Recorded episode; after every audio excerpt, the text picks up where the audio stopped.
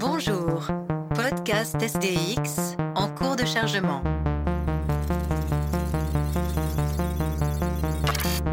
Erreur critique. Infection virale en cours. Corruption des données. Mutation, chaos, Violence. robot, sexe, Fiction. guerre. Infection complète des systèmes logiques. Bonjour à tous. Bonjour Antoine. Salut. Bonjour Cyril. Bonjour à tous. Nous revoilà pour une troisième saison, un épisode 21, un premier épisode donc de cette troisième saison, et nous allons euh, vous parler euh, de de rien en fait. Reste en anglais, vous savez, reste, hein, c'est euh, se reposer, c'est être à l'arrêt. Hein. C'est aussi un acronyme, un acronyme qui a été inventé en 1995 par Nancy Andreessen, euh, acronyme qui désigne euh, ce concept très intéressant, fascinant, très nouveau et en même temps euh, incroyablement euh, banal quand on connaît un petit peu la pensée euh, humanistique, euh, ce genre de choses, hein, c'est ce concept de reste, donc random, épisodique, silent, through. Pensée euh, hasardeuse, euh, aléatoire, euh, épisodique et silencieuse. hein. cette idée tout simplement euh, qui est euh, née d'une analyse que nous allons euh, décrire un peu plus tard, hein, cette idée toute simple que le cerveau à l'arrêt, finalement, travaille bien plus que quand il est, soi-disant, au travail. hein. Donc, pouvez-vous nous parler, l'un ou l'autre, de cette, de la genèse de cette invention, ce nouveau concept? Bah, à, la, base, il y a ce. Enfin, moi, je l'ai. Enfin, c'est pas que j'ai découvert le concept, mais j'ai redécouvert euh, dans un article du New York Times de 2018 qui faisait référence à une expérience un petit peu plus tôt euh, que l'invention du reste, qui est au début des années 90, où euh, un chercheur, en fait, en voulant étudier la pensée humaine avec les nouvelles techniques d'imagerie euh, d'imagerie médicale, euh, bah, il a foutu un, un- un bonhomme dans un IRM et puis il lui a dit de penser à un truc. Et puis il voulait voir ce qui, a- ce qui se passait euh, dans son cerveau. Et puis pour faire évidemment le, Le contraste, oui. voilà, le contraste, merci, pour faire le contraste, bah, il lui a dit bah, tu penses à rien. Et puis c'est là où en fait la machine elle s'est mise à clignoter dans tous les sens parce que quand il pensait à rien, eh ben son cerveau c'est là où il, il- il turbinait au maximum. Donc après, de fil en aiguille, euh, bah, c'est euh, ces moments euh, de rien qui sont devenus le centre de l'étude. Et pour découvrir qu'en fin de compte, le cerveau humain, peut-être le seul cerveau de, tout, de tout le vivant, tourne plus vite, plus fort et plus loin quand il ne fait rien. Alors moi j'aime bien le terme d'errance cognitive. Euh, parce qu'il y, a, euh, il y a errance, donc il y a, il y a cette espèce de notion du mouvement, euh, comme une balade, comme une marche. hein, euh, on peut en discuter après. euh, Vagabondage serait peut-être euh, vagabondage serait peut-être Oui, un ouais, plus- ou errance. joli Non, ouais, je- euh, Non, parce que il y a- ouais. et dans Errance, il y a une notion de perte, alors que dans le vagabondage, il y a une notion de, de plaisir Oui. aussi, euh, qui, euh, qui est sans doute présente oui, oui. euh, là. Euh, oui, oui, oui. Et, donc voilà, c'est euh, grâce à cette expérience, euh, enfin ce, hasard d'expérience, euh, le, reste a été a été mis à jour. Ouais, ce qui est, intéressant dans, dans cet article du, New York Times qu'on qu'on mettra, je pense, en référence dans la description de- du podcast, c'est qu'il y, a, à la fois cette découverte euh, qui est intéressante, bon, qui est liée à une, avancée technologique qui est le, alors tu parlais de l'IRM, euh, qui nous permet effectivement de, voir l'activité euh, du cerveau euh, euh, vivant, puisque avant, ben, les cerveaux, il fallait, euh, il fallait attendre que la personne soit morte pour les disséquer, mais forcément, c'était, c'était, c'était Ça moins mar- intéressant. Ça marchait moins des- bien, ouais. voilà, pour découvrir ce que pensaient les gens, c'était c'était plus compliqué. Donc déjà, il y a- cette avancée technologique et, euh, et derrière, il y a cette, euh, cette espèce de, de sidération face au, au fait que, que le cerveau, finalement, ne s'arrête jamais de penser. Euh, alors, on parlera pas évidemment euh, aujourd'hui du sommeil et des cycles du sommeil parce qu'on sait qu'effectivement, euh, les rêves jouent un rôle majeur dans euh, dans l'apprentissage et dans la, on va dire le, le formatage de la cognition. Mais Non, mais c'est une bonne idée, on en parlera plus tard. Hein, on peut en parler plus tard, ouais, Ouais, tout ouais. à fait. Mais là, même si on reste dans, dans l'état d'éveil, hein, euh, l'idée c'est vraiment ce, ce- le fait que malgré nous, en fait, on est véritablement, enfin, l'homme est une machine à penser. Et, et ça, c'est ça qui est intéressant, et c'est ce qui est dit dans l'article, c'est que en fait, cette pensée, euh, tu l'appelais comment tout à l'heure, une errance cognitive, c'est ça? Ouais, c'est ce que j'ai dit. voilà, j'aime bien le terme, bon, je, je le reprends, je, te- je te l'emprunte. Euh, cette errance cognitive, en fait, elle a ça de particulière que elle, elle se fait sans effort. C'est-à-dire que quand on demande à un humain de résoudre un problème, euh, quel qu'il soit, hein, mathématique, de réfléchir à quelque chose, je sais pas moi, si je te demande de calculer euh, ta tranche d'imposition pour cette année, tu vas te prendre la tête, tu vas réfléchir pendant plusieurs, minutes, etc Ça va pas m'intéresser surtout. hein. ça risque de pas t'intéresser, mais en tout cas, ça va te demander un vrai effort. Ah oui. et, Ouais, ça va, ça va te, ça va te coûter quelque chose. Et généralement, euh, on paye les gens pour euh, établir ce genre d'effort. Euh, D'où, aussi le fait que, que le travail, c'est quelque part la mobilisation du cerveau sur une tâche donnée pendant un temps donné. Mais là, en fait, ce qui est intéressant, c'est que cette errance cognitive, elle est pour l'homme totalement naturelle, elle se fait sans effort, elle se fait même malgré nous, on la subit quelque part. C'est-à-dire que même quand on n'a pas envie de penser, on pense malgré tout. C'est Euh, l'empêcher qui fait un effort. Ça qui Exactement, Ah bah, c'est- la ouais, méditation. C'est la fameux- méditation, voilà, c'est là où je. Ouais, c'est ce que je voulais dire. C'est- un véritable effort de ne penser à rien du tout. hein. C'est contre, c'est contre naturel. C'est ce qui est Mhm. le, c'est ce qui est le plus antinaturel à l'être humain, c'est de ne penser à rien. C'est de, c'est le, euh, il y a un exercice dans, dans le zen qui s'appelle le, le zen face au mur. En fait, on doit rester devant un mur pendant pendant des heures et ne penser à rien que face au mur. En gros, ce qu'on euh, les, les animaux sont dans cet état de, de, de sidération en fait la plupart du temps, mais euh, mais l'homme ne peut pas. Et, et quelque Cela part, c'est à la fois sa force et sa faiblesse parce que euh, le fait de ne pas pouvoir s'arrêter de penser, alors on parlera évidemment de ce que ça amène comme Mm.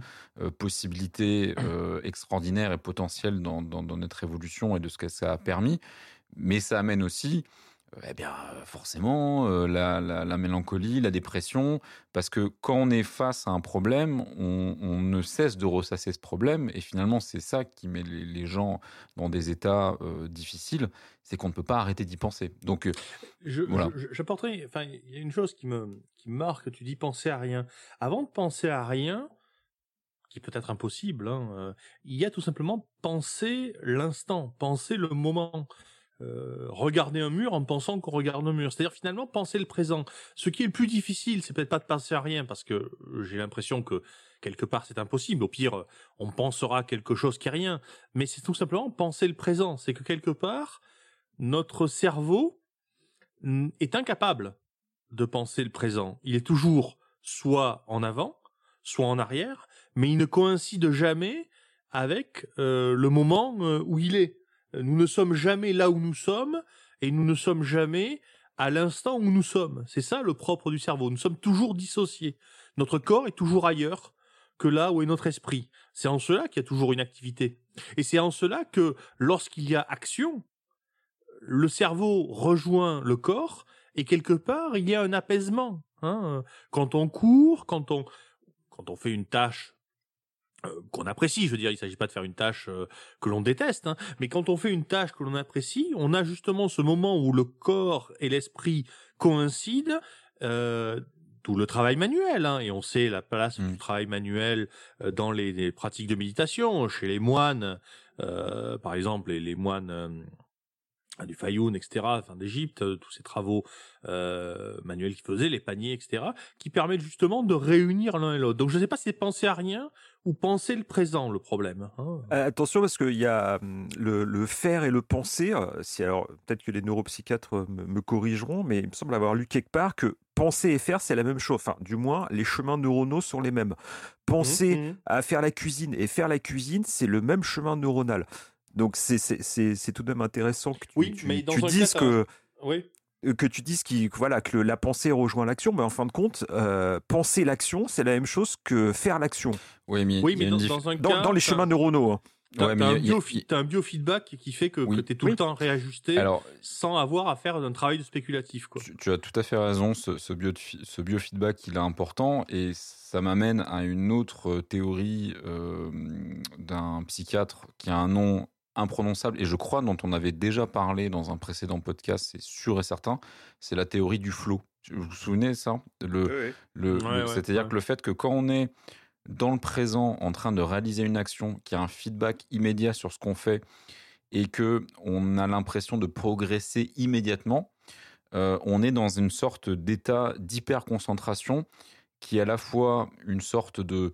Alors ça amène du plaisir et ça amène une, une- une- une- sensation surtout de comment dire d'accomplissement et, et c'est euh, notamment cette théorie qui est utilisée euh, dans les jeux vidéo enfin y a- Voilà, c'est ça, oui. voilà c'est- les, les- ça, je jeux- me souvenais, ouais, effectivement. Ouais, c'est ça. vidéo, ouais. on a fait. C'était sur le. Je crois que c'était sur le, le, le SDX. On avait parlé des jeux vidéo. Voilà, c'est ouais, ça. ouais, effectivement. C'est-à-dire qu'il y a- les jeux vidéo en fait nous amènent à cet état où on est à la fois dans la pensée, dans le faire, et il y a ce, ce biofeedback en fait qui, rentre en œuvre. Évidemment, quand le jeu vidéo est bon et que on, l'apprécie, euh, parce que malheureusement euh, les trois quarts du temps on s'emmerde un peu, mais euh, quand on trouve quelque chose qui fonctionne bien, ben on est dans cet état de, présent.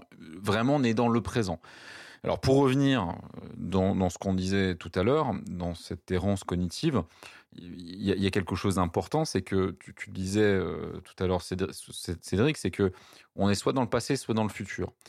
Et c'est un point qui est abordé euh, dans l'article du, du New York Times, qui dit bien que finalement, euh, cet état de reste amène le cerveau à voyager dans le temps. C'est-à-dire que le cerveau, c'est notre petite machine à voyager dans le temps. On peut aller dans le passé, on peut aller dans le futur. Et ce qui est intéressant, c'est que c'est pas tant qu'on visualise mentalement quelque chose qui peut se produire ou qui s'est produit, c'est qu'on en ressent intim- intimement en fait les effets sur nous. C'est-à-dire que On euh, fait du quand- jeu de rôle. c'est ça, c'est- c'est que- c'est comme si on faisait du jeu de rôle. Donc, euh, euh, un des exemples qui est pris dans l'article, mais bon, on peut en prendre plein d'autres. hein. C'est-à-dire qu'on imagine une discussion avec, euh, euh, avec un collègue de travail ou par exemple avec son patron euh, pour une augmentation potentielle. Et du coup, on, simule la, conversation et on ressent à ce moment-là soit ben, potentiellement le malaise si on imagine une situation qui est notre, en notre défaveur, soit au contraire quelque chose de plutôt plaisant si on, on- on se projette dans quelque chose qui, qui fonctionne bien pour nous. Donc en fait, on est, on a à la fois cette aptitude à simuler les choses et à les ressentir. Et ça, c'est quelque chose d'extraordinaire parce que on est finalement euh, dans notre corps à un endroit et dans, une temporalité donnée, et notre cerveau se met à voyager à la fois dans l'espace et dans le temps, simulant entièrement des, situations et nous permettant de ressentir les émotions qui sont liées. Et il y a une deuxième chose que tu oublies euh, dans ton histoire de temporalité, c'est que le cerveau ne fait plus aucune distinction entre ce qui est réel et irréel. C'est-à-dire, il, il, fait de la fiction en temps réel. Il, il calque ses scénarios de fiction sur la réalité. Tu vois ce que je veux dire? C'est que en fin de compte, euh, c'est une machine à histoire, une machine à histoire en permanence. Et il peut faire deux histoires simultanées ton histoire de patron, il peut en même temps faire la bonne réaction, la mauvaise réaction, ça va pas le gêner, ça va pas te donner un- demander un effort de faire les deux conversations ou les deux, euh, les deux situations concomitantes. Il y C'est a, un livre-jeu. euh, ouais. Oui, Je- c'est un je livre-jeu. tiens Mon idée, euh, c'est Ouais, ouais, c'est un du livre-jeu. jeu C'est un livre-jeu, un livre. Ouais, ouais. Mais sauf que c'est pas, c'est, il, joue, il joue pas au livre-jeu, il écrit des livres-jeux. On en a écrit toi et moi. On sait comment Mhm. c'est. On est à la fois, euh, on est dans les dans les deux, dans les trois situations simultanément. Et le cerveau, il fait constamment ça. Hein. Oui, c'est comme quand tu trichais, c'est que tu allais voir en fait, on l'a tous fait, hein, on l'a tous fait, c'est-à-dire que Ah, bien sûr. on nous dit en fonction du Bien sûr, résultat ouais, du c'est- combat, c'est- ça fait partie allez, du euh, jeu. allez page 32, si vous avez gagné, allez page 46, et puis on Le allait c'est voir, que on revenait. T'as, t'as Ouais. que 10 doigts, c'est, c'est, c'est problématique au bout d'un moment. quoi. Ouais. Mais le cerveau fait ça, effectivement. C'est qu'il fait ses allers-retours en permanence entre euh, les différents scénarios. Et puis, euh, c'est vrai que ce- alors le, ça c'est forcément c'est un, petit article, hein, c'est pas un essai, c'est pas un livre. euh, le, le, le- ce dont on Non, parle. celui euh, d'Andreessen est très intéressant, l'article d'Andreessen de 95. Et... Ouais, que j'ai celui-là, je l'ai pas lu, donc tu pourras nous en parler. Mais ce qui, ce qui est pas, ce qui n'est pas euh, creusé, euh, c'est euh, le rapport entre le présent et le futur. C'est-à-dire que finalement, aller dans le futur, c'est imaginer des scénarios, qui, voilà, des, des choses qui, qui, qui n'ont pas existé. On, on les imagine, c'est déjà une faculté extraordinaire. Mais le fait d'aller dans le passé, en soi, c'est quelque chose qui est finalement peut-être encore plus euh, intéressant, dans le sens où... Bah, c'est la même chose. Hein. Mais l'animal, je ne sais pas si c'est la même chose, parce que si, si tu veux, euh, si, si, si, tu prends euh, l'anticipation de, de, de l'animal, le, le, chat par exemple qui va attraper la souris, il a une anticipation euh, à quelques secondes. Il n'anticipe mmh. pas, euh, il s'imagine pas dans 10 ans euh, où il sera, s'il aura du diabète, etc. Non, le chat fait pas ça. Nous on fait ça, mais le chat fait pas ça. Mais en tout cas, sur les quelques instants, les quelques secondes en fait qui arrivent dans, dans, dans, dans sa vie, il peut se projeter. Mais est-ce que le chat, véritablement, a cette capacité à recontextualiser du passé? Il a, il a évidemment conscience des épreuves qu'il a, qu'il a, qu'il a expérimentées. Et les animaux ont des traumatismes. On, oui, au sens sait. Pavlov. Hein. Au sens, oui, au, au sens, au, au, sens pavlovien, certainement. Mais nous, cette aptitude à reconstruire un passé, on le sait, parce que bon, on a un petit peu étudié l'histoire quelque temps. Euh, et la reconstruction de l'histoire, c'est de l'imaginaire. C'est mmh. projeter quelque chose qui, au final, n'a peut-être pas vraiment existé. C'est le recontextualiser et s'en faire une réalité, comme un des, une, des, un, une des pages, en fait, euh, un des scénarios possibles d'un jeu dont vous êtes le héros.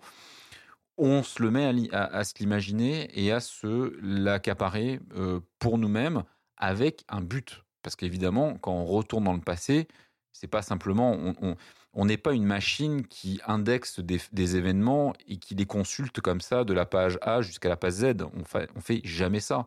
Non. On va piocher dans le passé quelque chose de particulier qui est nécessaire à notre réflexion au moment où on y pense. Ça, c'est oui, important aussi. Et, et, et, autre chose aussi qui, qui, qui, va dans ton sens et qui, euh, qui renvoie à ce que je disais tout à l'heure sur le fait que, que le passé et le futur, c'est la même chose, c'est que jamais on ne songe au passé sans faire un travail de d'histoire contrefactuelle. C'est-à-dire qu'on euh, ne se on ne se replonge jamais dans le passé en disant sans se dire pardon si j'avais fait ceci, si j'avais fait cela. Ce qui fait qu'en fait, on a un travail de spéculation qui est toujours le même, que ce soit dans le futur ou dans le passé. Hein. On imagine tout autant ce qui pourrait être. Alors évidemment, dans le futur, ce qui pourrait être pourra être, alors que dans le passé, ce qui aurait pu être ne sera pas. Mais dans les deux cas, on a le même travail de spéculation permanente hein, euh, et de sélection et de dialectique entre le futur et le passé. C'est-à-dire que finalement, je me plonge dans le passé en me disant j'aurais pu faire cela et j'aurais pu avoir tel résultat parce que au fond, on se plonge dans le futur en imaginant si je fais ceci, peut-être que j'aurai cela. Tu vois ce que je veux dire? On est toujours dans une mmh. dans un travail de spéculation, de supposition, que ce soit dans le passé ou dans le euh, dans le futur. Effectivement, on ne se plonge pas dans le passé comme on se plongerait dans une sorte de bibliothèque ou de ou de où on aurait des références euh, voilà bien carrées. Hein. On est toujours dans un travail d'imagination et euh, et oui, bon, c'est le terme qui a été euh, consacré en français depuis quelques années, hein, d'histoire contrefactuelle, euh, ce qu'on appelait les uchronies euh, mmh. à une époque, c'est-à-dire qu'on imagine toujours autre chose. Même notre passé n'est pas fixé. Hein, il est toujours de l'ordre de la spéculation. Et c'est ça qui est fascinant, c'est que on ne cesse de spéculer, d'imaginer, d'être notre propre maître de jeu en étant notre maître de jeu. C'est-à-dire que non seulement on est le joueur, on est celui qui fait tel choix, hein, hypothétique, mais en plus on est aussi le maître de jeu, c'est-à-dire qu'on est celui qui sait les choix possibles. Hein, euh, à sa hauteur, hein, je veux dire, on n'est pas Dieu non plus, je veux dire, mais disons que on se voit face à plusieurs choix, on se voit en faire un, et on se voit simultanément, comme disait Cyril tout à l'heure, en faire un autre. Euh, on est effectivement avec, euh, on est celui qui écrit le livre-jeu, on est celui qui joue, on est celui qui jette le dé, on est le dé, on est tout à la fois. Oui, on est, les règles. Est on est les règles et la carte. Voilà, et voilà. Euh, et le tout à l'arrêt. Ouais, ouais. Ça, c'est quand on fout rien. quoi. C'est-à-dire que ça, c'est euh, voilà, je, je suis en train de m'endormir et hop là, tout ce que je suis en train de dire là, bah c'est ça.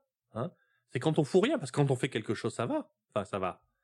On a l'esprit occupé, hein, euh, justement. Hein, mais c'est justement quand on est dans cet état euh, d'oisiveté studieuse. Hein, J'emploie le terme à dessein, car il va falloir évidemment revenir à l'Antiquité, euh, à la Renaissance et tout ça pour éclairer ce que nous avons dit, hein, parce que tout cela a déjà été plus ou moins euh, pensé, je crois.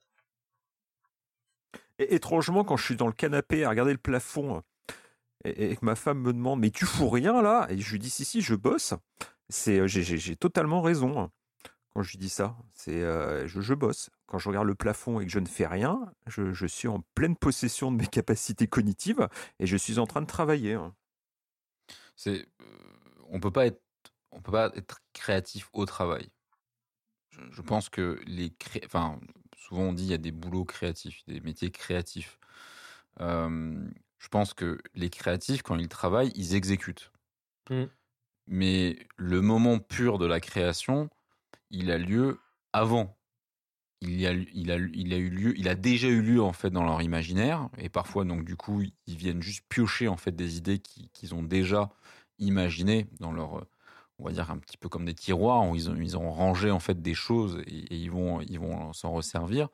Soit, comme tu dis, euh, bah oui, c'est euh, assis dans le canapé à regarder le mur que tout d'un coup on- on se dit tiens j'ai une idée.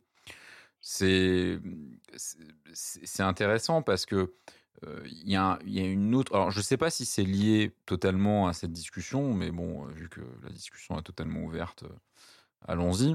Oui, SDX, c'est le chaos maintenant. Voilà, c'est le chaos. Euh, c'est justement l'idée même de discussion. D'ailleurs, c'est ce qu'on est en train de faire. C'est que euh,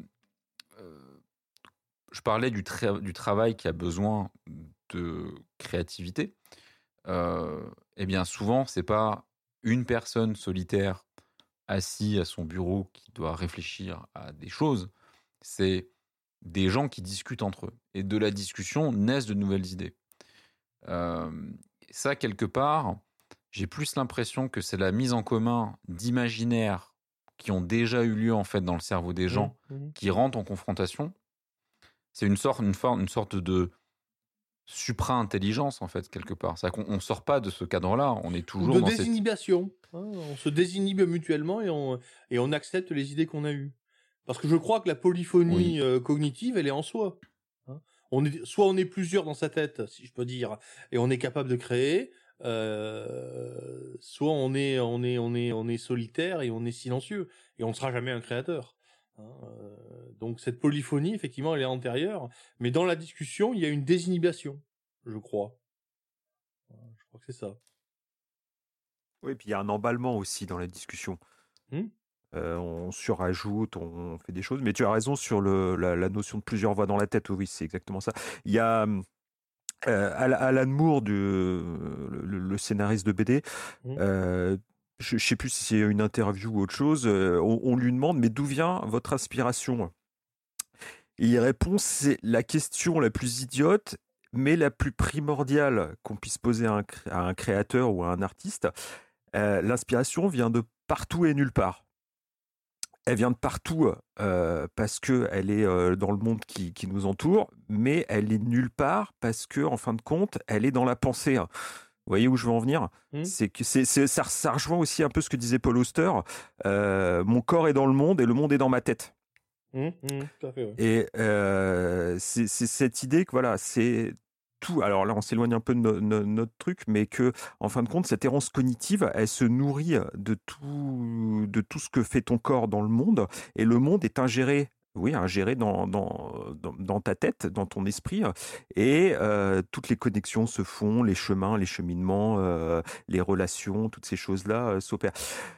Pour rebondir sur. euh, après, on, on va peut-être euh, glisser vers l'intelligence artificielle et toutes ces choses-là, mais euh, c'est quelque chose que la machine, pour l'instant, ne peut pas comprendre, je pense, euh, de ce qu'est véritablement le cerveau humain. Non, Comme tu disais, elle compile, voulu, euh, Voilà, c'est ça. Elle, elle fait que compiler. Elle fait, en fait, on lui a donné des ordres. euh, on, lui, on, on- on lui hurle dessus des ordres euh, de ce qu'elle doit faire, mais à sa- à sa- à comprendre le cerveau humain, pour l'instant, je pense qu'elle n'en est pas capable. En tout cas, à chaque fois qu'on a voulu formaliser la pensée humaine, Hmm. on a créé des systèmes qui justement excluaient ça. hein. Je, je, je reviens à cette idée de d'oisiveté euh, studieuse, hein, qui est un vieux concept euh, romain hein, euh, d'origine grecque, euh, qui euh, ben, qui veut bien dire ce qu'il veut dire. hein. Euh, C'est dans l'oisiveté que l'on crée. Hein. Euh, Oisiveté studieuse, c'est-à-dire la lecture, euh, la discussion avec les amis, euh, le, le spectacle du monde. C'est là que l'on que l'on crée. Donc il y a bien une une pensée euh, classique humanistique euh, qui plaçait la chose là. Et lorsqu'on a commencé à, dire oui, mais au fond, euh, la pensée, euh, c'est euh, analyser des catégories, etc. On a commencé à créer le langage de la logique formelle et toutes ces choses-là. Euh, C'est pas inintéressant, loin de là, hein, au contraire. hein. mais simplement, euh, ça met tout ça de côté, hein, euh, pour le meilleur et pour le pire. Et justement, l'ordinateur, lui, euh, la pensée artificielle, euh, l'intelligence artificielle, découle plutôt de cet aspect de pensée formelle que de cette oisiveté studieuse. hein. Euh, on n'imagine pas un- une machine pensante euh, euh, qui serait oisive. hein. Euh, on ne, on ne le, le conçoit pas comme ça, a Là, priori. Oui, c'est là où moi je suis, je suis plutôt en désaccord sur la fin de l'article. qui- alors l'article est, est- passe par, enfin, on commence par cette, cette- cette- cette définition du reste, et puis ensuite on dé- développe euh, la partie euh, le cerveau est une machine à voyager dans le temps, et après termine sur donc de fait euh, les IA vont nous permettre euh, d'être créatifs, d'imaginer le futur. Euh, et là, bon, forcément, ça part de Minority Report parce que c'est un petit peu le, c'est un peu le point de Godwin en fait de l'IA. Voilà, c'est forcément on va, on va créer des machines qui vont prédire le futur, qui vont fermer les gens euh, contre leur gré avant qu'ils fassent des actions, etc., etc. Attention, c'est pas c'est pas c'est par rapport à un point précis qu'elle évoque, euh, que l'auteur évoque ça. C'est par rapport effectivement au fait que euh, le travail de spéculation sur le futur, on peut le rendre plus performant par la statistique, ce qui est vrai. Hein. Et donc du coup, effectivement, on peut tomber dans du minorité report, tout simplement parce que parce que se dire bah oui, ben globalement, euh, le criminel qui a commis tel type de crime, il est ceci, il est cela, et donc euh, statistiquement, euh, euh, je vais chercher dans ce dans ce vivier-là. Hein, euh, oui, mais il y a, il y a- alors ça, une oui, femme tuée de 45, une femme tuée de 45 coups de couteau. Hmm. Aujourd'hui, on va pas chercher une femme. Hein. Euh, a priori, euh, euh, l'arme blanche peut être une arme de femme, et 45 coups de couteau sur une femme, c'est rarement une femme. Tu vois ce que je veux dire? Donc on le fait déjà, mais effectivement avec des machines qui pourraient gérer des milliers, des centaines de milliers de facteurs, hein, qui nous semblent absurdes a priori, mais qui compilés tous ensemble ont une réalité statistique, on pourrait arriver à des choses beaucoup plus précises et se laisser reposer là-dessus, avec euh, beaucoup de problèmes que l'on évoquera d'ailleurs plus tard. Hein, euh. bah, je vous, moi, ra- je vous rappelle ouais. que dans le titre, hein, euh, Minority Report, justement, hein, il dit que ça ne marche pas. Parce qu'il y a des rapports Non, mais ça- minoritaires Oui. et que ça ne peut pas marcher, hein, leur truc. Mais de toute façon, même si ça marche à 90%, ça, ça foire. à Ouais, 10. C'est- c'est- Ouais, voilà. mais c'est Et puis c'est surtout, ça qui fait la beauté surtout- du monde, quoi. Surtout, surtout, euh, permettez-moi une petite parenthèse, mais imaginez un système incroyablement performant qui analyse tous les facteurs euh, euh, routiers, tout l'état des voitures, etc., et qui prévoit les embouteillages.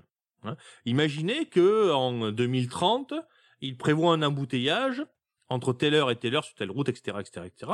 Puis il y a quelques personnes qui y croient et disent ah bah oui, finalement c'est vrai. L'année d'après, il y en a un peu plus. Puis l'année d'après, il y en a encore un peu plus. Et donc ils disent ah oui, mais c'est vrai, euh, le le il nous annonce un euh, un bouchon là, donc euh, on n'y va pas et on a raison puisque voilà. Mais le problème c'est que le moment, il y a un moment où il va y avoir tellement de personnes qui vont y croire que par définition, ça ne s'appliquera pas. La machine va dire il y a un bouchon, mais comme il va avoir, je sais pas moi, euh, 10, 20, 30, 40, 50% des gens qui vont dire oh là là, la machine a raison, ils vont pas y aller et il y aura pas de bouchon. Tu veux dire Donc, que le futur est aussi- imprévisible. hein? Mais il y a, non, il y a, y a- y a- il y a- la prévision peut se Oui, tuer oui. elle-même lorsqu'elle est trop précise. Hein, et ça, c'est aussi quelque chose à, à prendre en compte hein, euh, dans, dans, dans toutes ces choses-là. Ça, ça, c'est le scénar de 50 bouquins de SF. hein. Oui, c'est les paradoxes, euh, les paradoxes spatio-temporels. euh, quand- quand tu, enfin bref. Voilà, Mais- Marty, Bah, c'est un paradoxe de, prédiction. quoi. Ouais. C'est c'est de la statistique, hein, c'est c'est pas. Euh, ouais, mais en fait, ce, que je voulais dire, c'est que là où j'étais pas vraiment d'accord avec la, la fin de l'article, c'est que euh, parce que l'article a été écrit, il y a pas, enfin, il a été écrit a deux ans, mais bon, ça, ça reste assez proche quand même. Donc, euh, euh, pour moi, ça- tout ça n'a rien à voir avec l'IA. Euh, C'est-à-dire que Oui, oui, à forcément, comme il y a une hype autour de l'IA, on commence un article qui parle de la pensée, et puis du coup, on arrive à l'IA, mais il n'y a absolument aucun rapport, puisque l'IA n'est pas du tout capable euh, d'une errance cognitive, de, repro- de reproduire euh, les schémas de pensée dont on vient de parler. Euh, ce n'est strictement, euh, comment dire, c'est- ce que tu viens de dire en fait, c'est juste de l'analyse statistique. On Mm. va reconnaître des patterns, on va pouvoir lier des choses entre elles, mais tout ça, c'est fait sans notion d'incarnation. Ce qu'on disait tout Et à l'heure. Sans errance, sans errance. sans errance, mais surtout, c'est le ressenti émotionnel qui est important. C'est-à-dire qu'encore une fois, notre cerveau, lorsqu'il se balade du passé au futur, il ne le fait pas de manière analytique. Il ne, il ne il se base pas sur des index de faits. Il ne, il ne compile pas des données. Il est dans le ressenti. C'est-à-dire qu'il va prendre des scénarios. Quand on se souvient d'événements du passé, on se souvient pas des faits. On se souvient des choses qui nous ont fait. mal, qui nous ont fait honte. Et je crois que les hontes de notre vie, c'est les choses qui reviennent le plus souvent dans notre cerveau quand on pense à rien. Euh, et puis pareil, dans le futur, on, on, on- c'est la crainte des, des, des, des, des futures hontes ou euh, des, des réussites qui peuvent nous donner du bonheur. Bonheur qu'on n'a peut-être pas au moment où on, où on pense. Donc du coup, on cherche un réconfort donc, dans, une, dans une possibilité de, d'évolution. Donc euh, ce que je veux dire, c'est que cette, cette, euh, le côté, euh, comment dire, euh, incarné et, euh, comme je veux dire, euh, implication émotionnelle, elle est, euh, elle est centrale. Euh, et euh, le, comment dire, Aujourd'hui, enfin encore une fois, on a fait un épisode complet sur le sujet. Il n'y a aucun système informatique qui peut reproduire ça. Euh, on- quand, on a, quand on a évoqué, je crois que c'était dans le SDX numéro 3, si je ne m'abuse, le- la théorie de l'univers simulé, Mmh. euh, on, on avait bien expliqué que aujourd'hui, euh, reproduire ne serait-ce que un cerveau humain complet dépasse de très très loin euh, les capacités techniques et énergétiques euh, de notre civilisation actuelle. Voilà, donc euh, c'est donc dire voilà faire le rapport entre l'errance cognitive d'un côté et l'IA de l'autre. Pour moi, c'est vraiment deux choses euh, qui n'ont strictement rien à voir. Oui, là, c'est une énorme faiblesse cet article-là, mais qui est une faiblesse significative. hein. Ça montre bien comment on cherche à, à rabattre finalement ce qu'il y a de moins formel sur du formel. Alors que, alors qu'au fond, le- en fait, en fait, je pense que l'erreur euh, initiale, c'est d'envisager le cerveau comme euh, voyageant dans le temps. Euh, c'est pas tellement qu'il voyage dans le temps, c'est que c'est que c'est le temps qui voyage en lui, hein, euh, plutôt il ne spécule pas sur le futur, il, est, euh, euh, il a son futur en lui-même. Hein, euh, et ça, la machine, euh, non, euh, la machine, euh, euh, ça marche pas comme ça. Alors, ça pourrait marcher comme ça, peut-être, j'en sais rien. Mais en tout cas, euh, pour l'instant, tout ce que l'on fait, c'est justement de ne pas aller dans ce sens-là. Hein. Bah déjà parce que tout simplement, ça n'aboutira à rien avec les moyens actuels. Hein. Peut-être que si on pouvait faire des ordinateurs plusieurs milliards de fois plus puissants, j'en sais rien, peut-être que ça pourrait aboutir à quelque chose. Mais enfin, c'est sûr que pour l'instant, tout ce qui est errance cognitive n'aboutit à rien. En même temps, je voudrais revenir sur un point. Euh, je, reviens à mon oisiveté studieuse. hein.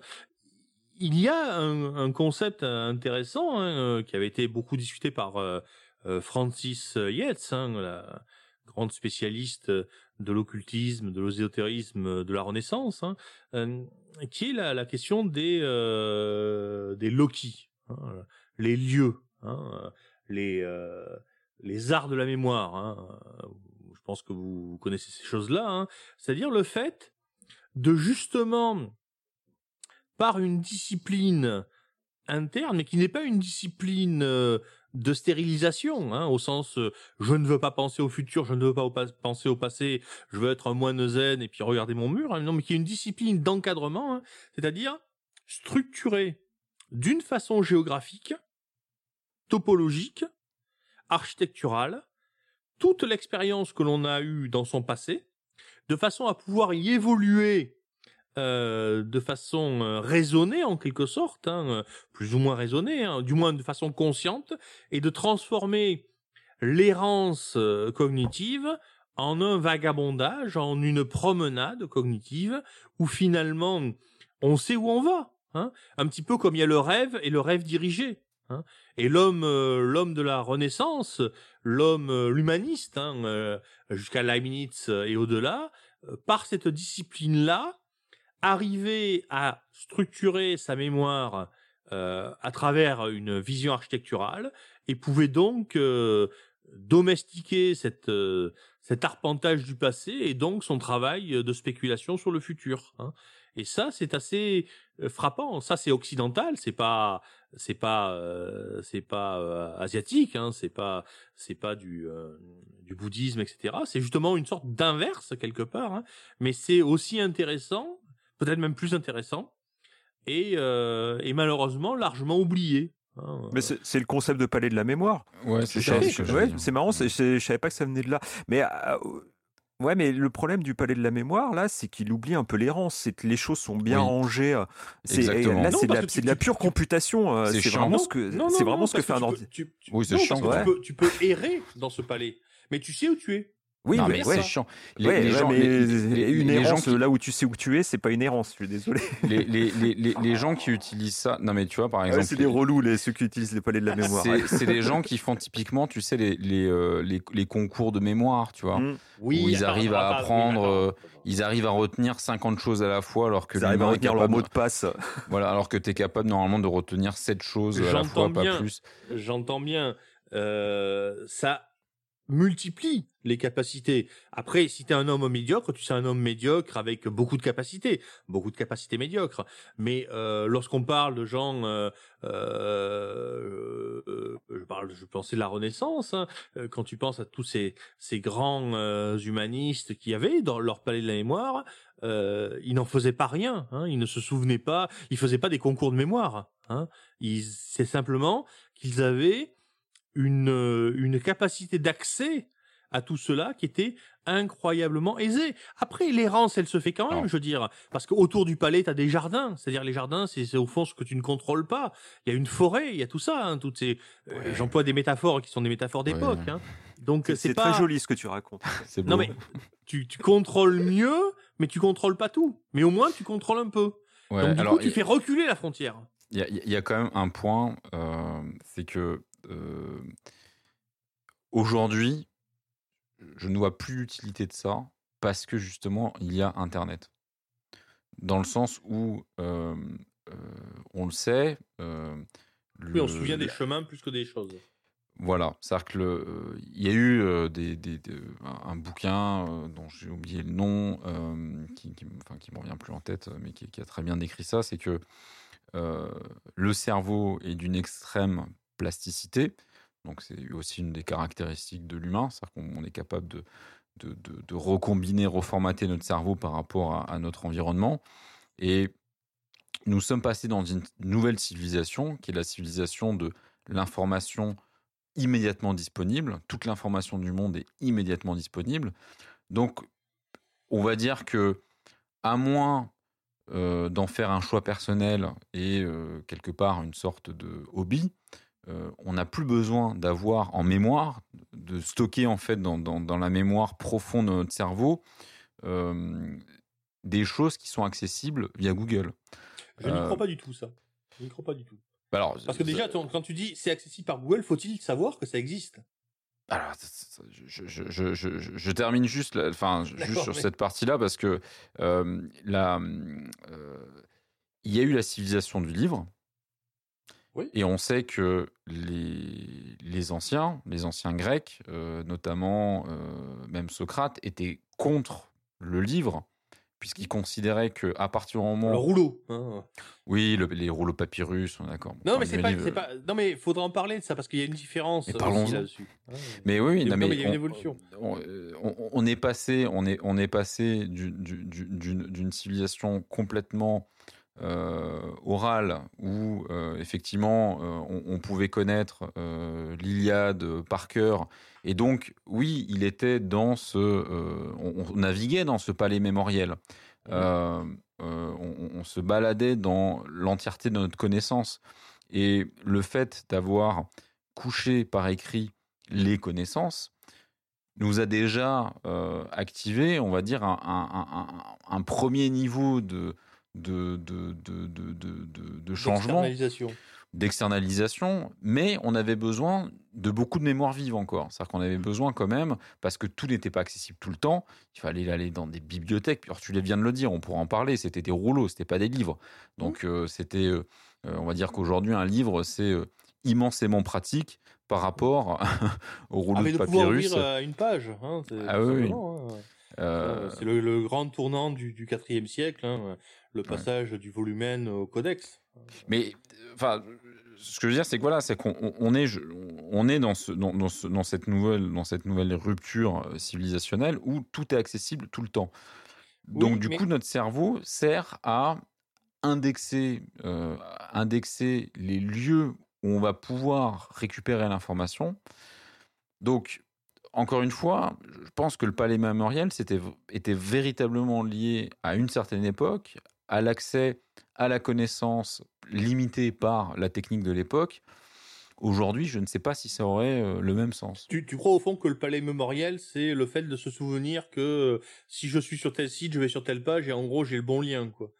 Non, c'est même plus un palais, c'est même plus un palais mémoriel à ce moment-là. C'est vraiment, bah si, une- parce qu'il y a une dimension géographique. c'est un studio mémoriel, quoi. C'est, Ouais. tout petit. alors, euh, moi, moi ma, ma, ma réponse, la réponse que je ferai à ce que tu dis là, euh, alors c'est vrai effectivement que nous avons connu euh, des phases d'externalisation parce qu'au fond c'est ça, c'est-à-dire que on a délocalisé euh, le par cœur dans le volumen, puis le volumen on l'a pu le délocaliser par le codex et donc finalement avoir une pensée plus fragmentaire, etc., etc., etc. Je suis tout à fait d'accord avec toi. Il n'en reste pas moins que les plus grands savants, les plus, les personnes les plus intéressantes à chacune de ces époques n'ont pas été ceux qui ont rejeté la tradition du passé pour adhérer à la nouvelle, mais au contraire ceux qui ont été capables de maîtriser les deux. hein. Euh, et euh, je ne dis pas euh, que la capacité d'apprendre par cœur l'Iliade sera utile ou même est encore utile aujourd'hui. Néanmoins, on gagne toujours à maîtriser plusieurs rapports au savoir plutôt qu'à maîtriser une grande quantité de savoir. hein. Et quelque part, quelqu'un qui a du savoir par cœur, savoir par cœur, c'est pas la même chose qu'être capable de piocher sur Internet. Je suis désolé. Quand tu connais un poème par cœur, quand tu connais euh, tel ou tel texte, bien sûr que si tu dois le recracher à quelqu'un, que tu le connaisses par cœur ou que tu aies accès à Internet, c'est la même chose. Mais pour toi, c'est pas la même chose. Quand tu connais un poème par cœur, tu en jouis infiniment plus que si tu es capable de retrouver l'URL. Hein? Et donc quelque part, euh, c'est pas équivalent. Alors je dis pas que c'est mieux ou pire. Euh, je dis pas que le volumen c'est pire que le par cœur, que le codex c'est pire. C'est pas ça que je dis. Je dis juste que peut-être que tu gagnes des choses, mais aussi tu en perds. Et par là même, euh, il y a des choix à faire. Et quelque part, euh, l'apprentissage par cœur de la poésie euh, me semble être, par exemple, la seule façon de jouir de la poésie. Parce que si c'est simplement pour dire, tiens, je me souviens qu'il y a un poème à telle URL, hop là, je regarde le poème, je, le survole en diagonale, ben, qu'est-ce que, quel est ton plaisir? Il y en a pas. Alors, pas. Je, je suis euh, d'accord avec toi dans le sens où, où, en fait c'est exactement le, le thème du livre dont, dont je parlais, dont j'ai retrouvé le, le titre. C'est euh, What the Internet is doing to our brains. Tu l'as googlé, on a, on a vu. hein. Mais clairement, mais c'est ça qui est formidable. On avait dit c'était le nouveau SDX, on a le droit de, de sourcer pendant le. Ah, Mais tu vois, tu t'en souvenais pas. important. Tu t'en souvenais impor- pas dans ton palais de la mémoire. Non, mais c'est important parce que ce, ce bouquin est vraiment, il, est vraiment très bien. C'est un, un petit bouquin qui, qui se lit euh, à- à- assez vite, mais il est vraiment, vraiment très Un bien. petit Il dit bouquin ça- de, l'ère de l'internet, ouais. C'est Nicolas Carr, c'est Ni- Ni- Nicolas Carr qui a écrit ça. Euh, donc ce que, ce que Internet fait à notre cerveau, euh, mais la traduction française elle est un peu nulle. C'est genre Internet nous rend-il bête ou un truc comme ça. Enfin, Ah, c'est euh, ça. Ah oui, d'accord. Ouais. ouais. Ok. Et, euh, Internet nous, nous, nous rend-il très Mais justement, c'est c'est ce qu'il dit. Il dit qu'il y a une différence fondamentale entre juste indexer les savoirs et les connaître réellement et les avoir parcourus et les avoir parcourus en profondeur parce que le, le type de réflexion qu'on en ressort est profondément différent. Donc, je dirais que si on fait un peu l'analogie avec un ordinateur, on a la mémoire, euh, on va dire la mémoire vive, qui est la, RAM, on a le disque dur qui est la mémoire de stockage, et, et finalement, si on n'a plus de mémoire de stockage et uniquement la mémoire vive, il nous manque cet accès profond en fait à une forme de mise en relation des idées entre elles. C'est-à-dire Mhm. que, et c'est là où on revient, c'est pas mal, on, on reboucle en fait sur l'article dont on parle sur le reste, c'est que, euh, et Nicolas Carr en parle justement dans ce bouquin, il dit que il est possible que le cerveau, quand on ne pense à rien de particulier, lorsqu'on est en errance, il se met à faire des relations de lui-même entre des connaissances profondes qu'on a stockées dans cette mémoire euh, Ouais. euh, euh, profonde. Enfin, voilà. Et si tu externalises, plus tu externalises, moins tu as de, Voilà. de Tu ne peux plus relier les points entre eux. Parce que les points ne sont plus dans ta tête, en fait. Ils sont distants. Tu les as complètement externalisés. Donc, Exactement. c'est, c'est- je suis, je, re- je, je te rejoins là-dessus euh, complètement. C'est quelque chose que l'on voit hein, quand on débat sur Internet, hein, la chose à ne jamais faire. hein. On voit des gens qui sont tout à fait capables, effectivement, de trouver des articles, etc., à chaque argument que tu sors, des articles qu'ils n'ont pas lus. C'est d'ailleurs aussi ça qui est intéressant. hein. Euh, Le type euh, euh, comprend globalement ton argument, euh, il n'est pas d'accord, non pas parce qu'il a une raison de l'aide, mais parce qu'il t'aime pas, et, euh, il va savoir trouver sur Google l'auteur qui dit le contraire de toi, hein, sans, sans jamais avoir lu l'auteur, etc. Mais ces gens-là n'ont pas de réflexion en eux-mêmes. hein. Qu'on le veuille ou non, l'externalisation est nécessaire, elle est positive, mais à un certain degré, elle appauvrit. Euh, euh, si j'ai plus rien en moi, ben effectivement, mon, mon reste, euh, ça sera mettre mettre en, parallèle euh, euh, des vidéos de chatons sur YouTube. Euh, ben, ça sera la seule chose au fond que j'aurais vraiment vu. Euh, ben, ça ne va pas promettre quelque chose de grand.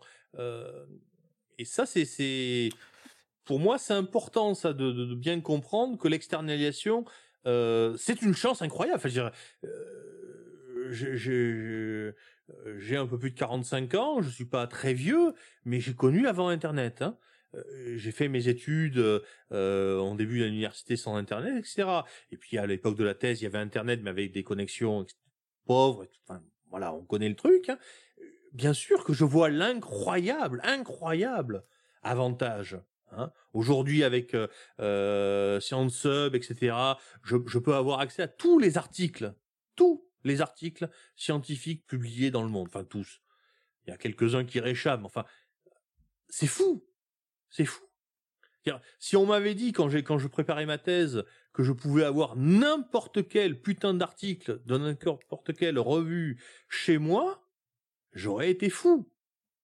J'aurais pas cru à ça. Je me, je me suis dit mais et aujourd'hui on l'a. Donc je vais pas, je, je crache pas dans la soupe. Je veux dire, le tout, c'est qu'il faut bien comprendre que pour pouvoir profiter intellectuellement et en jouir physiquement, je veux dire au sens du plaisir hein, de tout ça, ben, il faut quand même avoir un petit fond en soi. Hein, et que quelque part, plus le fond que tu as en toi est grand, ben, plus tu profiteras de ça. Hein. Il y a un effet de multiplication. Hein. C'est pas de l'addition, c'est de la multiplication. C'est- un peu comme en cuisine, il faut son fond de sauce, quoi. Ouais, non, mais c'est. Faut- euh, Non, Faut- mais c'est. Je la voyais pas venir celle-là. Faut avoir fait, t'as fait bouillir ta, ta marmite Ouais, pendant non, des c'est heures. bon, c'est bon, c'est bon, c'est bon, on a compris, on a compris. Mais Mais alors, la métaphore. pour, pour, pour revenir à, euh, à les machines, est-ce est-ce qu'on pourrait, on pourrait peut-être s'attendre à ce qu'on programme un reste en fait pour les machines? Ben, on, a, on, a, on a tenté de, de programmer les machines euh, de façon aléatoire. De les laisser. Oui, euh, mais attends, attends, le reste, choses, attends, euh, le reste, c'est pas de l'aléatoire, c'est de l'errance. non, non, mais est- est-ce qu'on pourrait pas, est-ce que c'est pas ce qu'on est en train de faire avec les, hum, avec les réseaux sociaux, de pro, de, de- bah ouais. Ouais, Ah oui, vois tu dire. Vous voyez, vous voyez où je veux en venir Alors, on va peut-être le garder pour plus tard, ça, ce, ce, Ah ce- non, raisonnement-là. Non, non, mais ça On serait peut-être quelque chose. Non, a non, non, non, c'est pas ça. Non, non, parce qu'il y a peut-être beaucoup de choses à dire. Il y a peut-être beaucoup de choses à dire sur l'ingurgitation des réseaux sociaux. Euh, on- il y a le documentaire là qui est passé sur Net, qui passe sur Netflix. Euh, va falloir qu'on en discute un peu. Euh, Social Dilemma, euh, toutes ces choses-là, c'est euh, des choses qu'on entend beaucoup en ce moment.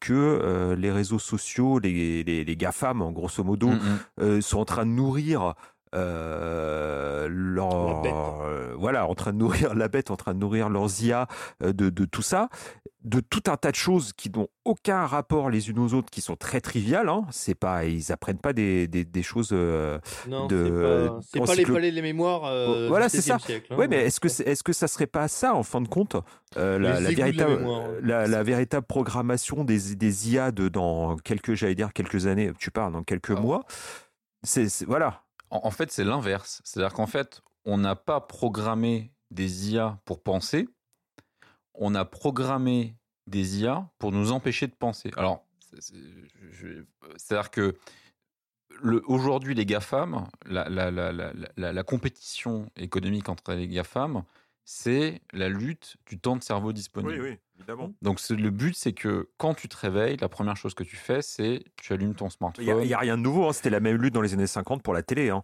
Enfin, oui, sauf que euh, la télé, voilà. tu pouvais pas l'emporter dans ta poche euh, toute la journée, tu l'avais Oui, mais pas. on en euh, rêvait déjà. On en On rêvait, rêvait. mais mais Ouais. c'était pas le cas. Et puis la télé ne proposait pas un, un contenu contextualisé. Ouais, sauf que relis, relis tous les trucs de, de- après la Seconde Guerre mondiale, quand toutes les télés ont déferlé dans les campagnes et tout ça, il y a vraiment eu un changement civilisationnel à ce moment-là. Non mais je, vrai. je, je, je suis d'accord. Je, je- Ouais, ouais. Ah simplement- là, on a atteint Avec un autre presse, degré. avec Là, la presse aussi, il y avait la presse. hein, Oui, oui. Et c'est Simone Veil, euh, la, la philosophe, hein, qui disait euh, c'est que Marie-Claire avait fait plus de mal aux campagnes euh, Mhm. que tout le reste. hein. Euh, C'est là que j'ai appris que Marie-Claire existait apparemment avant la mort de, de Simone Veil dans les années 40. Et effectivement, oui, la, presse aussi, hein, euh, c'était déjà là. Hein, euh, mais, euh, mais tu as raison, la contextualisation, ça change tout. Hein. Parce que lorsque Marie-Claire arrivait dans un village de la campagne en 1940 ou un truc comme ça, je, encore une fois, je sais pas exactement de- depuis quand Marie-Claire existe. Ben évidemment, le Marie-Claire qui tombait dans les dans les mains de de la jeune fille de, de- du village euh, paysan, euh, ben, il n'était pas écrit pour elle. Euh, alors qu'aujourd'hui, effectivement, si, c'est écrit pour toi. hein. Et c'est ça qui est terrible. Hein. C'est Bah, de- c'est- le documentaire de Netflix là donc euh, dont, tu viens de parler euh, que bon qui est pas un documentaire euh, extraordinaire. Vous n'allez pas prendre des choses folles mais bon ça permet de, remettre un petit peu de contexte autour de ça. C'est le sujet du documentaire donc The Social Dilemma. C'est d'expliquer que oui Facebook Twitter enfin tout le contenu en fait des réseaux sociaux et au-delà des réseaux sociaux tout le contenu des, des, des services connectés qui sont contextualisés, du web sont- 2.0, quoi, voilà. euh, voilà, ou 3.0, enfin peu Ouais, importe comment on l'appelle, ben, il est constitué en temps réel par des, on va dire des IA. Oui, c'est des IA qui euh, ont euh, comme objectif de nous pousser en permanence du contenu qui va nous captiver à l'instant présent. Et donc de fait, bah, évidemment, c'est pour nous vendre de la pub, hein, ça c'est euh, super. En 2020, on va pas, on va pas, Une, on une- va pas une découvrir parenthèse, ça. c'est- une parenthèse, c'est intéressant, tu viens de dire, pour nous capturer l'instant présent. C'est-à-dire qu'en fait, on est Oui. justement dans l'inverse de, de ce reste. C'est- Mais c'est ce que je voulais dire. Ouais, D'accord, mais ouais, il y a pas de excuse-moi. Oui, pour on nous pensait depuis capturer- le début. hein, ouais. Oui, Je pour t'ai nous vu capturer- venir. Oui, c'est pour nous remettre dans le justement dans le présent. Ça, ça, ça, ça- ça nous remet vraiment dans, dans le dans, dans ce qu'on est en train de faire. Euh, Est-ce que finalement, euh, scroller Facebook, euh, c'est pas une nou- nouvelle discipline du zen? Je ne sais pas. Mais euh, face au mur, d'ailleurs, on a le mur de Non, mais c'est intéressant, ça, c'est intéressant. Euh, mais et, et- et donc l'idée derrière ça, c'est est-ce que ce temps d'errance cognitive, il n'est pas en train de ben, de perdre la guerre face à, à- aux, aux GAFAM qui nous prennent tous ces petits instants entre. Parce que euh, oui, on passe du temps à travailler, oui, on passe du temps à, à s'occuper de Oh, nous, à s'occuper de, à- à s'occuper de nos familles, etc. Mais euh, généralement, on avait toujours ces, ces moments entre. On avait ces moments où on, voilà, on rentre du travail, on, on pense à autre chose. Les intervalles a- du monde, ouais. Voilà, ou ben, comme tu dis, le canapé, une fois que tu es rentré, tu es sur ton canapé, etc. Mais maintenant, Il y avait, il y a- ben, il y avait les chiottes aussi, hein, mais aujourd'hui, si t'as tu veux- mais maintenant, portable. mais maintenant ton téléphone tout le temps. Même Tu as, là, ton, oui. t'as ton téléphone au C'est- chiottes, tu as ton téléphone quand tu rentres, tu as ton téléphone dans les transports. T'as- en fait, le, le fait d'être sur son téléphone, en fait, c'est devenu le, le mode reste par défaut. Quand tu ne fais rien, tu es sur ton téléphone. Et donc, tu n'es plus en errance cognitive. Donc, ça peut être aussi. euh, Bon, moi, moi, ça va. Très je- problématique. Je, je- je connais encore le reste. J'ai fait six mois de reste, alors euh, bon. C'est-à-dire, tu peux nous en dire plus? Ben non, mais euh, tu sais, j'ai une très grande capacité à, à regarder les arbres pousser. hein. À rester, ouais. C'est- c'est- Ah oui, oui, oui. Et donc pendant six mois, tu sais, les six mois de confinement, euh, il y a eu de grands moments où je regardais les plantes, je regardais les les euh, merde, les euh, les tournesols. Mon père a planté les tournesols. Hein, je les regardais. euh, J'ai passé des grandes, enfin j'ai passé des heures à regarder les tournesols. Hein, et je vous emmerde. Non, mais c'est vrai. Je veux dire, euh, voilà. Donc moi ça va. J'ai maintenu mon temps de reste. Je, serai le dernier à sauver du reste. Faut, pas croire qu'à la campagne, les gens font plus de reste. hein. Moi, je suis à la Ah, campagne. moi, oui, ils sont- si. ils- ils- ah non, non, bah moi, non, Non, non, non, mais ils les, sont- je sais, oui, c'est Ils sont tous accrochés à leur téléphone. Et euh, c'est. euh,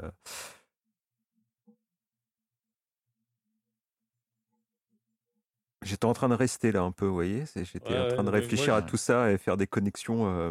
Mais bon, je pense qu'on a plutôt, on a pas mal défriché le le sujet. On a lancé deux trois pistes. On va revenir sur sur quelques trucs Alors, plus plus tard, je a- pense. Il y a une chose sur laquelle je voudrais revenir qui a été abordée au début par, euh, par Antoine. euh, c'est lorsqu'on a parlé de biofeedback. euh, J'ai pensé une chose. parmi les, les tortures utilisées, les tortures modernes, hein, on n'est pas, on n'est plus au Moyen Âge comme vous savez, on est les tortures modernes. hein, la privation sensorielle est une torture moderne. C'est-à-dire finalement créer un état où la personne est soumise en quelque sorte à du reste forcé hein, pendant des périodes extrêmement longues et sans aucun feedback. Hein, vous savez comment Mhm. euh, on peut torturer les gens, hein, que ce soit euh, dans les prisons israéliennes euh, ou à Guantanamo, hein, avec nourri- on les nourrit par voie anale, etc. Enfin, de façon à tout pri- enfin, priver la personne de tout. Tout rapport finalement. Hein. Euh, Les mains sont dans des gants, ce qui fait que les doigts peuvent même plus se toucher. On prive complètement la personne de, de, biofeedback et, on la laisse. Euh, on, lui tape pas dessus, on lui envoie pas de l'électricité. Hein. Euh, C'est en cela d'ailleurs que, d'un point de vue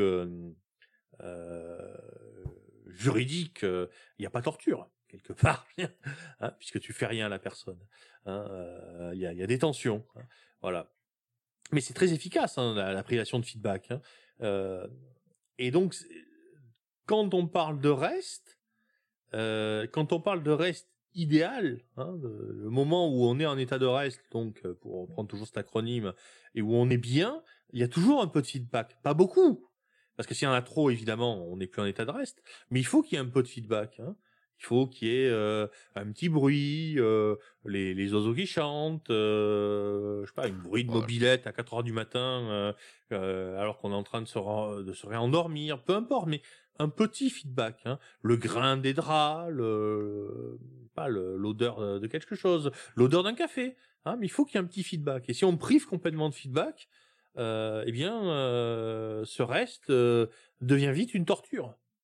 Bah, je dirais qu'il faut, il faut vivre, enfin, parce que forcément, si tu, si en état d'errance cognitive, tu regardes ton passé et ton avenir, tu, tu regardes pas des, tu imagines pas des oiseaux qui s'envolent. En fait, tu imagines des situations réelles de Mhm. choses que tu as vécues et de choses que tu vas vivre. Donc, je, je dirais qu'en fait, finalement, ça n'a de sens que si tu es amené à euh, tout simplement à réaliser des choses euh, et à interagir avec les gens, à, à- construire, à travailler, à, euh, à éduquer, enfin j'en sais rien, selon ton activité, mais euh, ça n'a de sens que parce que c'est un espace intermédiaire, c'est ce qu'on disait tout à l'heure, c'est entre des moments où tu es véritablement actif, où tu es pour le coup euh, plutôt plongé dans ton présent, dans ce que tu fais. Donc c'est une, sorte de, de- de rythme qui, qui s'insère euh, entre, entre deux, deux- deux activités. Donc euh, oui, parce que sinon, euh, si, si- si tu ne fais que euh, si, si tu ne fais que te balader euh, à regarder les tournesols, je pense qu'au bout d'un moment, tu, tu- tu te fais chier quand même. hein. Enfin, je veux dire, faut, faut, faut- faut dire la vérité. Ah, T'aimes pas les tournesols. toi. Ouais. Donc Cédric, pour toi, tu avais, fait le tour là, c'était son ton, ton, ton dernier point sur, euh, sur cet Oui, je voulais revenir là-dessus parce qu'effectivement, cette question Ouais. de la privation sensorielle me semblait Ouais. euh, pas inutile hein, euh, Ouais. de, de dire euh, qu'effectivement, bah oui, bah, cette errance cognitive, elle, il ne faut pas qu'elle soit complètement coupée du sol. hein. L'errance cognitive d'un tétraplégique doit être atroce, hein, probablement. Être enfermé dans son corps, euh, voilà. Et je pense qu'il y a, euh, oui, je pense que c'est important aussi de euh, d'y penser. Et justement, quand on parle d'intelligence artificielle, euh, l'intelligence artificielle, bien souvent, n'a pas de feedback. hein. On la laisse euh, sur son ordinateur euh, tourner et puis euh, et puis voilà quoi. Peut-être que c'est un facteur aussi qui joue hein, la chose. Ouais. Voilà, c'était mon, mon dernier point. et mon ordinateur a redémarré, putain. C'est bien, bravo. Mise à jour, ou mise à jour Windows hein, qui a duré 4 heures. Euh, C'est- Cyril, un dernier, un dernier mot? Non, bah, je vais me coucher, merci. ah, C'est bien ça. C'est il va- parfait. il va aller faire son reste dans les cours. Ouais, je vais faire Ouais. mon reste euh, journalier. Bon, On en, on ben, en on- discutera du sommeil. euh, faut- C'était une bonne idée Ouais. d'ouvrir la piste sur ça. hein. Ouais. Les images rêves, hypnagogiques, tout ça, c'est ouais, Mm. ouais, ça va être assez, c'est assez intéressant. hein. Moi, ce qu'on ce qu'on s'était dit, c'était avec cette nouvelle saison, euh, on, on va essayer de, de faire des, euh, des sujets centrés sur des, euh, sur des articles ou, ou sur des œuvres. Euh, comme ça, on pourra s'y référer facilement. Et puis, euh, voilà, si vous êtes intéressé, on mettra à chaque fois la description. Euh, et et, et de, de passer d'un d'un épisode à l'autre avec des ponts. Euh, C'est-à-dire que peut-être que là, on, on va essayer de prendre des choses qui, ont, qui ont été dites et on va les, euh, on va les reporter dans, dans le prochain, euh, prochain thème. Troisième saison. Ouais, ou pas, non, mais on s'était dit qu'on ferait comme ça, donc on va, on va essayer de s'y tenir. Au moins Ouais, pour ouais, le deuxième. plus spécifique. Oui. et puis, et puis c'est vrai que on n'a pas été euh, très euh, productif là euh, ces, euh, ces six derniers mois. On avait fait un épisode. On avait fait un épisode au début du Covid. On avait fait un épisode sur le télégraphe Chap qui était Mmh, ça- ouais, c'était toujours pendant le Covid. Et puis on n'avait plus rien fait. Honnêtement, il n'y a pas de, de, de raison profonde à ça. hein. Euh, Enfin, je veux dire, personne n'était malade, euh, tout le monde a survécu, on a tous euh, vécu nos vies. C'est juste que, bon, ouais, il y a eu les vacances entre, et donc c'était un peu Ah, difficile du de. tournesol, regardez. Les tournesols, ouais, c'était un peu difficile de, de se remettre en selle. Euh, là, on va être honnête, euh, il y aura une période peut-être un peu compliquée à la fin de l'automne, euh, parce que moi j'ai un petit déménagement, euh, voilà, des petits travaux qui vont faire que voilà, pendant, pendant quelques semaines, je vais, je vais avoir du mal à, à être En joignable. plein reconfinement, ça va être terrible. Je pense pas qu'on va reconfiner. Enfin bref, on, parlons, parlons pas de ça. Ça serait rigolo. Euh, mais, euh, mais voilà, en tout cas, c'est reparti. euh, troisième saison. Euh, on fait du spécifique. On va sauter de d'une idée à l'autre, euh, voilà, comme un, un petit archipel là qu'on va se construire au, au fil de la saison. Et puis, euh, et puis SDX est là. Donc, euh, on vous dit merci. Euh, merci de nous suivre. Euh, à bientôt. Au revoir Cédric. Au revoir Cyril. Ouais, salut. Et n'oubliez pas, Le monde change.